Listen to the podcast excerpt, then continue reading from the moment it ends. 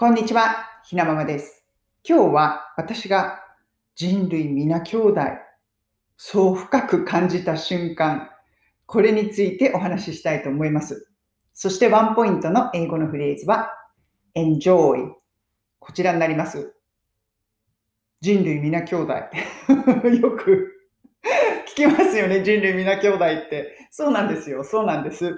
まあ、普段そんなこと思わないですけれども、生活しているあの中では。でも、そうだなぁと深くね、感じたことがあったんです。これ何かというと、先日、あの、行ったレストランで、そこのマネージャーの方とお話ししているときに、はあ、そうだなって感じたんですよね。まあ、これ何かというと、そのレストラン、あのすごくこう雰囲気も良くって、食事も美味しくって、サービスも良くて、素敵なレストランだったんですね。で、その会計の時、お会計の時に、そのマネージャーのあの方と男性だったんですけれども、いや、最近どんな感じと。今はコロナで大変じゃないですか。これイギリスだけじゃなくて世界中、日本もそうですよね、外食産業は。だから毎日、ちゃんとレストラン、あのオープンできてるの？とか、お客さんちゃんと入ってきてるどんな感じ？とか、そういうこう話をしていたんですよ。でも食事美味しかったから、みたいな、そういう話をしていて。そしたらそのマネージャーの方が、いやー、もう正直本当に大変ですと。そういう話をしだして。でも、やっぱり、あの、皆さんにこう提供する、あの出す食事のクオリティは下げたくないので、でも今まで通りはどうしてもできないので、メニューの種類を減らして、やっぱりその数っていうのを減らすことで、まあ、なんとか今まで通りのちゃんとクオリティっていうのを保ちながら、まあ、メニューを減らすということで、まあ、対応していると。で、時間もこう、空ける時間をこう、うまく考えながら、あのなんとか対応してて、今のところはなんとか持っているけれども、正直とっても厳しいですっていう話をしていたんですよ。その話をしてた時に私ね、はぁって深く感じたんですよね。あ、今こういう状況、世界中こういう状況にある。結局、究極、個人レベルではみんな自分にとってこう大事な何か、大事なものを守るために必死に生きているんだなってね、なんかそんな風にね、感じたんですよね。これコロナの時じゃなくったってそういうことですよね。やっぱり人間って自分にとって大切な何か、その大切な何かっていうのは人によっていろいろあると思います。まあ、自分の家族だったり、まあ、愛する人だったりとか、あとはその自分のやっているビジネスで、そこで携わってくれている人と、その家族の人たちとか、やっぱりこう守るものっていうのは、そのその人その人によっていろいろあると思います。でも、その大切な何かを守るために一生懸命生きているんだな、みんな、うん、って思ったんです。そのあのマネージャーの方は、イギリス人じゃないと思うんですよね。まあ、多分ヨーロピアン、ちょっと訛りのあるヨーロピアンっぽい訛りの英語、ある英語だったので、イギリス人ではない。で、イギリスに、でも、まあ私の周りには今、イギリスの人もいっぱいいて、そして私は日本人で、で、そういうこうヨーロピアの人たちがいて、いろんな人たちがこう生活している姿で、そういうやりとりの中でこう感じるのは、ああ、結局そういうことなんだよね。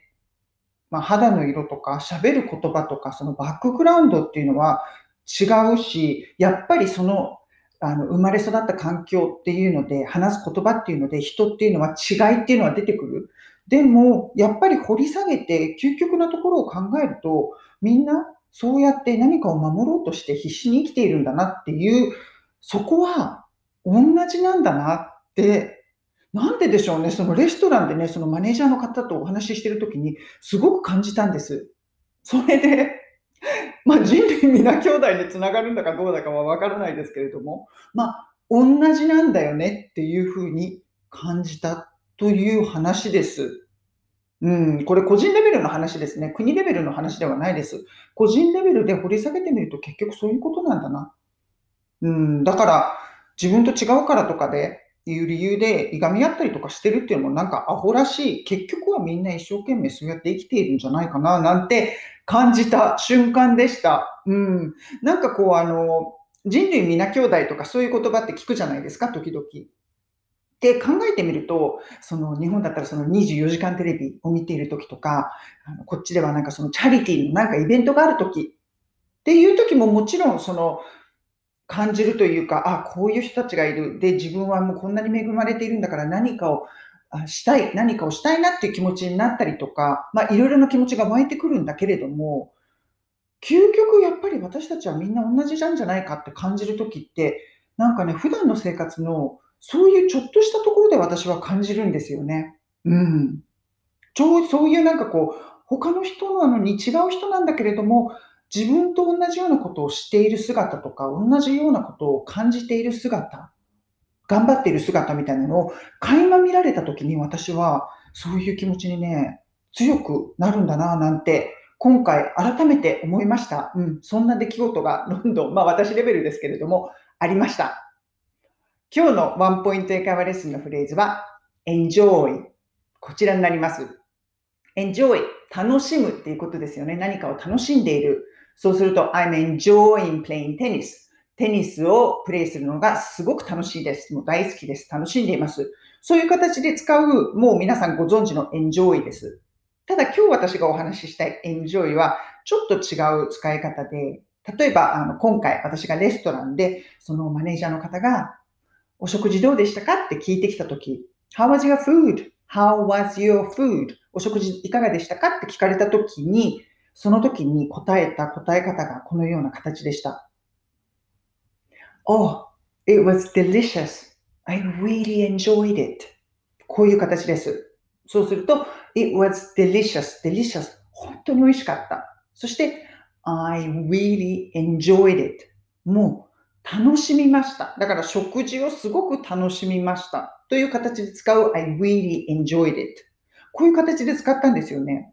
なんか日本のこう教科書で学ぶ英語のその enjoy って何かをすることをこう楽しむ、何かの行動を楽しむっていう形で使うことが多いと思うんですけれども、食事をした時とかに、食事を楽しみましたという言い方もできるし、その食べ物をがすごく素晴らしかったんだ。本当に素晴らしかったんだっていうことを伝えたくて使うこの enjoy。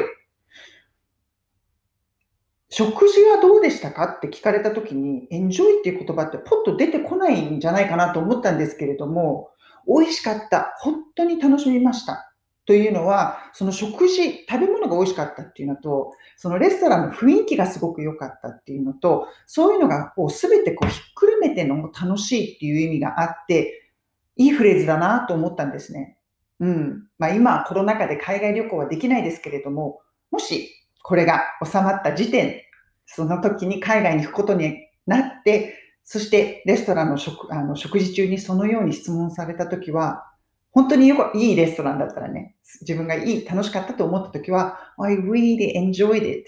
こんな形で enjoy を使うのもいいかななんて思いました。プラス私がこの enjoy でふと思い出したのが、また娘が赤ちゃんだった時に、娘を連れてこう街中に出て行った時に、こちらの、まあ、イギリス人の年配の方が、女性が話しかけてきたんですよね。赤ちゃん可愛いわね、みたいな感じで。で、ちょっとこうお話しして、じゃあさようならっていう時に、その年配のその女性の方が私に、あ、enjoy her って言ったんです。これは enjoy her 彼女のことを楽しんでね。彼女っていうのは私の娘のことですよね。だからあなた、この子を育てるの楽しく、この子と楽しい時間を過ごしてね、楽しく育てていってねっていうことですよね。うん、enjoy her って言われたの。これがね、私ね、あ、エンジョイってこんな風に使うこともできるんだ。その時にね、すごく思ったんです。あ、素敵な言葉だな。そして自分も子育てがもうちょっと先輩になった時に、若いお母さんたちにそんな言葉をかけることができる年配の女性に なりたいななんて思いました。それでは皆さん、今日も素敵な一日をお過ごしください。